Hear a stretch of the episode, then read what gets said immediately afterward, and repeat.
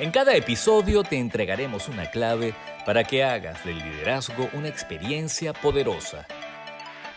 Bienvenidos a Visión Compartida. Este podcast es presentado por Planning RH, Recursos Humanos en Positivo, Ovaldiz, Evaluación de Estilos de Comportamiento Empresarial y CUNE, Logística y Producciones. Hola, ¿cómo están? Bienvenidos al episodio 15 de Visión Compartida. Soy Lucía Calota y el tema del que voy a hablar hoy es ¿cuáles son las estrategias para delegar con éxito? Quiero comenzar con una pregunta. ¿Te molestas cuando delegas una responsabilidad y no recibes lo que esperabas? Bueno, es muy común que un jefe haga un pedido y que el colaborador entregue algo muy distinto a lo que el jefe estaba esperando. Y también es muy común que el jefe se moleste por esto. Pero lo que no es común es que un colaborador haga un trabajo mal a propósito. La mayoría de las veces han pasado eh, cosas que son las causas de que esto haya salido mal y que lo que el jefe haya delegado no haya terminado en un final feliz con un resultado satisfactorio. Entonces vamos a ver cuáles son esas principales causas que interfieren en, este final feliz, que hacen que los resultados de lo que el jefe delegó no sean exactamente como él los estaba esperando. La principal razón es que el jefe no transmitió el mensaje adecuadamente y no se dio a la tarea de verificar si la persona había comprendido o no lo que le estaba intentando transmitirle. Básicamente la primera causa es problemas de comunicación, malentendidos, confusiones que como no quedaron claros desde el principio, luego se va a ver reflejado en los resultados. Los resultados van a evidenciar estos problemas de comunicación. La segunda causa tiene que ver con el delegar a una persona que no tiene la competencia en ese momento para realizar la tarea que se le está adjudicando. Es decir, escoger mal a la persona para asignarle una tarea para la cual no está preparada. La tercera causa tiene que ver con no hacer el seguimiento apropiado en el momento oportuno, sobre todo si la persona a la que he escogido no es una persona que está totalmente preparada para esa tarea, pero yo quiero que sea ella o él quien haga esa, esa función en ese momento, pues yo entonces tengo que asegurarme de supervisar más estrechamente la ejecución de esa tarea para que si hay errores o hay desviaciones que probablemente van a haber, yo tenga tiempo para hacer las correcciones. Otro cantar es si la persona es profesional en esta tarea, si la persona ya es una experta en esta tarea, pero si la persona no está acostumbrada a esta tarea, es nueva para ella, está en proceso de aprendizaje, Debe haber un seguimiento, una supervisión apropiada y oportuna. Sobre esto vamos a hilar más fino más adelante en el podcast. La siguiente razón es la persona puede ser que en los últimos momentos no haya demostrado el compromiso y la motivación suficiente y no está cumpliendo adecuadamente con sus obligaciones. Y entonces aquí se hace básico y trascendental, indispensable, que el líder busque resolver esta situación, porque muchas veces hemos visto que para motivar a personas desmotivadas le dan más asignaciones creyendo que eso la va, eh, va a corregir el problema de base y resulta que pudiera más bien empeorarlo. Entonces, si la persona en las últimas de cambio no ha demostrado un compromiso alto con la realización de sus obligaciones, esto hay que atenderlo y corregirlo. Si es necesario administrar disciplina, si es necesario eh, llegar a acuerdos con esta persona, hacer las advertencias que haya que hacer, buscar la manera de corregir esta, eh, falta, esta falta de interés o de motivación que está demostrando este colaborador pero esto no se puede quedar sin ser atendido. ¿Okay? Entonces, bueno, como podemos ver, las causas que, de las que les he conversado que pueden interferir en que el delegar termine en un final feliz, la mayoría depende del líder Y la que no depende del líder, que tiene que ver con el nivel de compromiso de la persona, también depende de que el líder esté atento a esas evidencias y que busque corregirlas, porque eso sí es una tarea del líder, corregir la falta de motivación, la falta de compromiso, entender lo que está sucediendo y hacer los correctivos necesarios. ¿Quieres saber los errores más frecuentes de los líderes en las empresas? Escucha con atención los imperdonables del liderazgo. En los imperdonables del liderazgo de este capítulo, me acuerdo de un caso que estaba haciéndole coaching y estábamos en una sesión y esta persona me dice que estaba muy, muy preocupada porque su jefe le había dado una asignación y que él no tenía ni idea de qué era lo que el jefe esperaba de él, que él no sabía ni siquiera qué era lo que le estaba pidiendo, que él había tenido que investigar por internet a ver de qué se trataba eso que el jefe estaba queriendo que le hiciera. Entonces, a mí me llamó mucho la atención varias cosas. Uno, bueno, eso tenía que ver con el jefe, que el, jefe hiciera ese, ese pedido sin verificar si esta persona sabía hacer esta tarea o no y que tampoco verificara si el otro había entendido que era lo que se estaba esperando de él. También me llamó la atención que esta persona no tuviera la confianza con el jefe para decirle que él no estaba entendiendo exactamente qué le estaba pidiendo y que eso que le estaba pidiendo él no sabía hacerlo, que él nunca había hecho esa, e, ese pedido que le estaba solicitando, él nunca antes lo había realizado, que entonces necesitaba un poco de orientación, dirección, ayuda. Entonces, esa falta de confianza y esa falta de confirmación de parte del jefe y la falta de confianza del colaborador para hablar directamente con el jefe estaban jugando en contra de lo que después pudiera haber sido un pésimo resultado. Afortunadamente esta persona estaba en coaching y en esa sesión revisamos cuáles eran las acciones pertinentes para que el resultado no fuera desastroso al final. Y esas acciones pasaban por pide una reunión con tu jefe, siéntate a hablar, dile qué es lo que tú sabes y qué es lo que no sabes, qué es lo que tú puedes aprender por tu propia cuenta de esta tarea, pero que es donde tú vas a requerir ayuda de parte de él. Chequea cuáles son las expectativas de él en cuanto al resultado Haz que esté claro para ambos lo que Él te está pidiendo y lo que Él está esperando y lo que tú puedes entregar.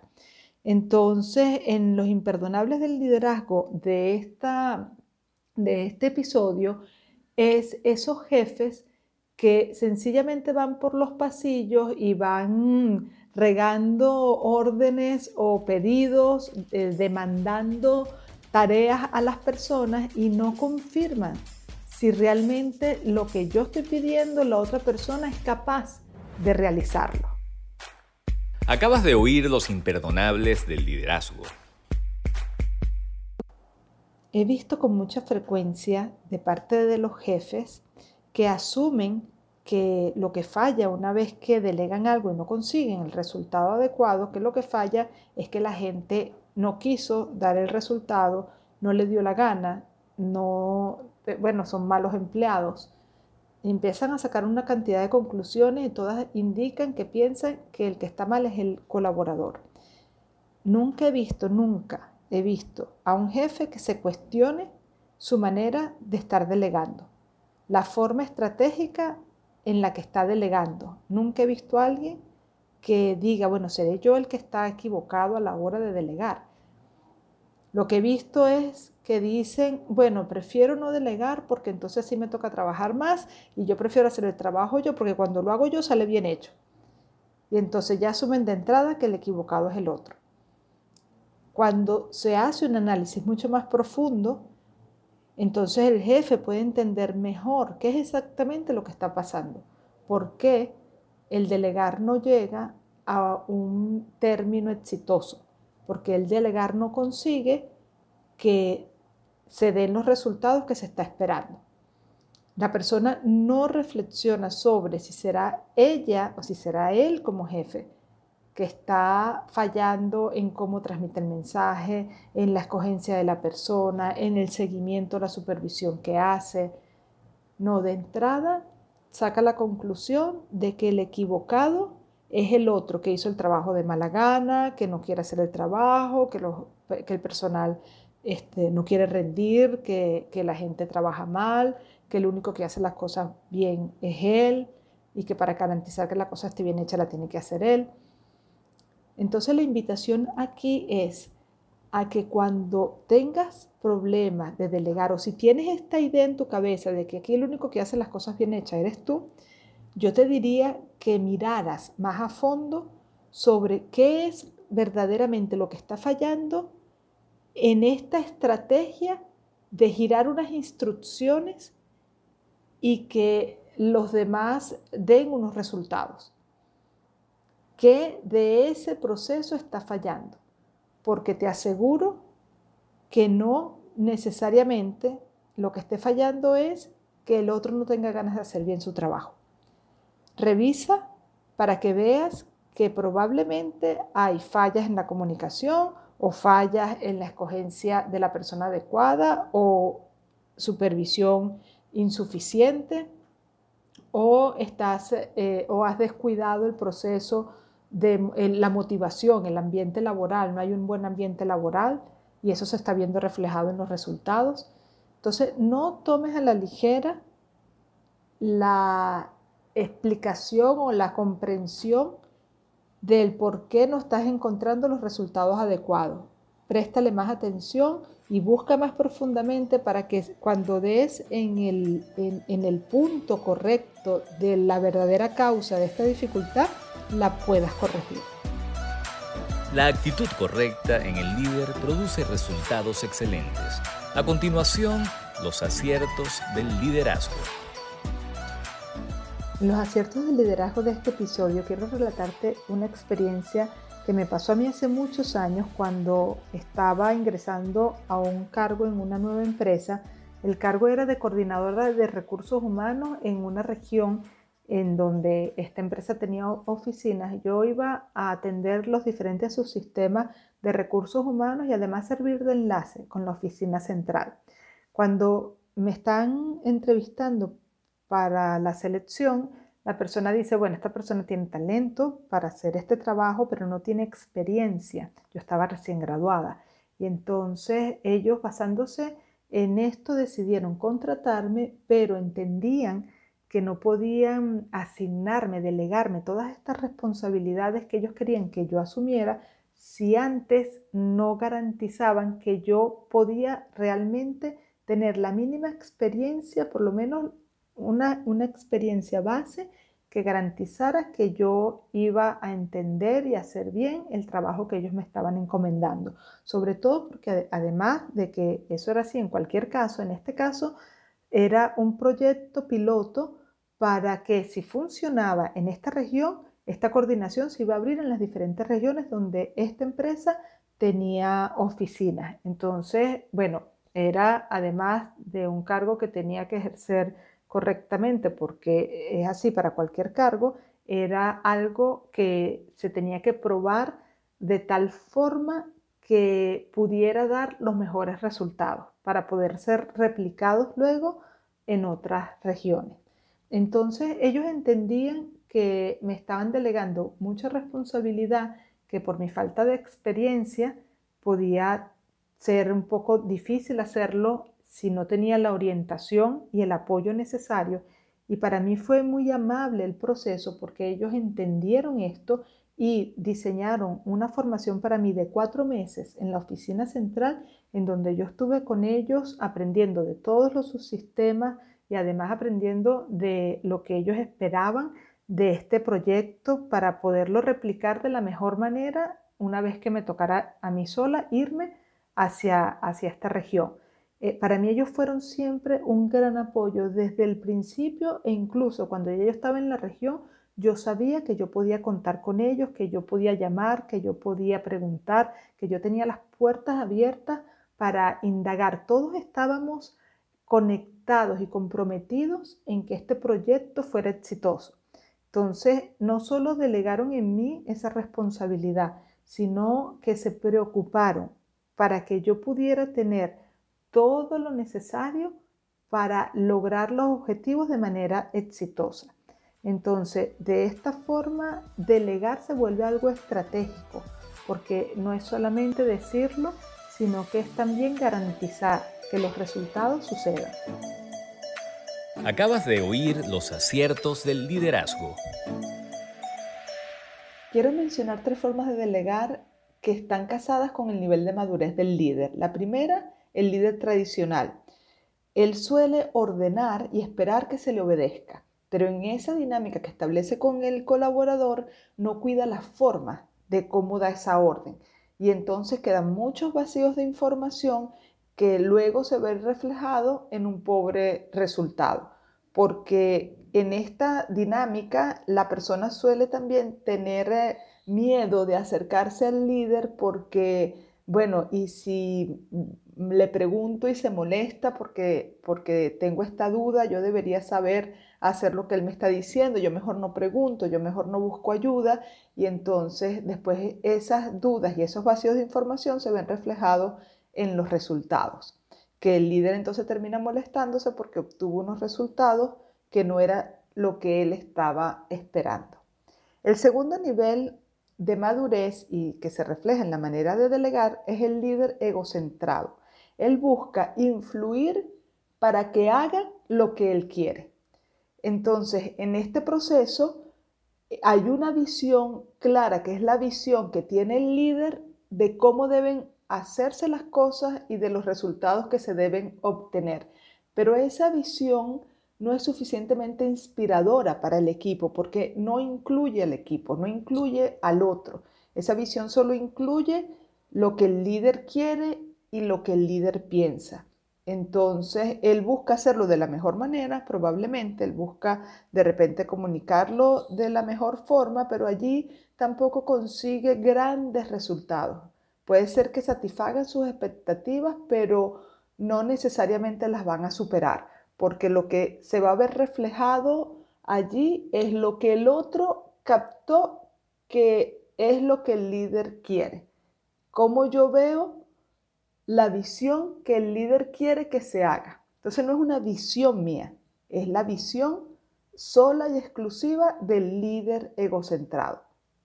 El tercer nivel es el líder transpersonal, que es el más alto nivel de madurez del liderazgo. Entonces, en este caso, el líder busca construir una visión compartida que inspire. Entonces no se trata de dar una orden ni se trata de influir para que hagan lo que yo quiera, sino que busca el acuerdo de todos en función de lo que hay que hacer y cómo todos pueden aportar en la construcción de esa visión. En este caso, ya el otro no está trabajando porque me dieron una orden, ni el otro está trabajando porque quiero lograr lo que el líder eh, está viendo que hay que lograr, lo que es la visión del líder, sino que yo voy a em, obtener unos resultados que forman parte de lo que yo quiero lograr. Y entonces al final se trata de que los resultados que yo le llevo al líder son resultados en los que yo creo, en los que yo estoy comprometido y, que reflejan una visión que yo mismo colaboré en construir. Entonces estos tres niveles de, de madurez reflejan tres maneras muy distintas de delegar o de conseguir que el otro dé su mejor esfuerzo para hacer una tarea, para, para dar unos resultados. Aquí te dejo algunas recomendaciones para que cuando delegues tengas éxito y que se aplican en cualquier nivel de madurez. Uno, Ofrécele al colaborador la oportunidad de que pregunte todo lo que quiera para aclarar las dudas que pueda tener sobre lo que tiene que hacer. Dos, Ofrece ayuda para que él pueda acudir a ti cada vez que lo requiera en la ejecución de esa tarea. 3. No dejes para el último momento saber sobre el avance de los resultados, porque con tiempo cualquier error o desviación se puede corregir. 4. Si la persona ha demostrado falta de compromiso últimamente, es importante que comprendas lo que puede estar sucediendo para solventar esta situación antes, porque este, eh, esto, este elemento de falta de motivación y de falta de compromiso suele interferir en la calidad de los resultados. Quinto, si la persona es experta, si ya tú lo sabes que es experta en esa tarea, pues relájate y deja que esa persona traiga sus resultados, confía, empodérala. Si esa persona es experta, se ha demostrado profesionalismo y ha demostrado motivación y compromiso, déjala hacer su trabajo. Te recomiendo también que escuches los episodios 5 y 7 de este podcast Visión Compartida porque allí te puede dar más información, ampliar esta información, complementar lo que aquí estamos conversando y que, bueno, tengas una idea mucho más clara. También te recuerdo que si tú quieres trabajar sobre estos temas, pues ponte en contacto conmigo y podemos tener sesiones personalizadas de mentoring sobre liderazgo que te van a hacer fortalecer tu nivel de influencia y alcanzar mejores niveles de rendimiento. Bueno, hasta aquí hemos llegado con el episodio de hoy. Espero que les haya gustado. Si fue así, pónganle like, suscríbanse al canal, compartan el episodio, siéntanse libres de comentar y ya desde ya son bienvenidos al siguiente episodio. estén muy bien. Nos despedimos a nombre de todo el equipo de Visión Compartida y de nuestros patrocinantes, Planning RH, Recursos Humanos en Positivo, Ovaldiz, Evaluación de Estilos de Comportamiento Empresarial y CUNE, Logística y Producciones.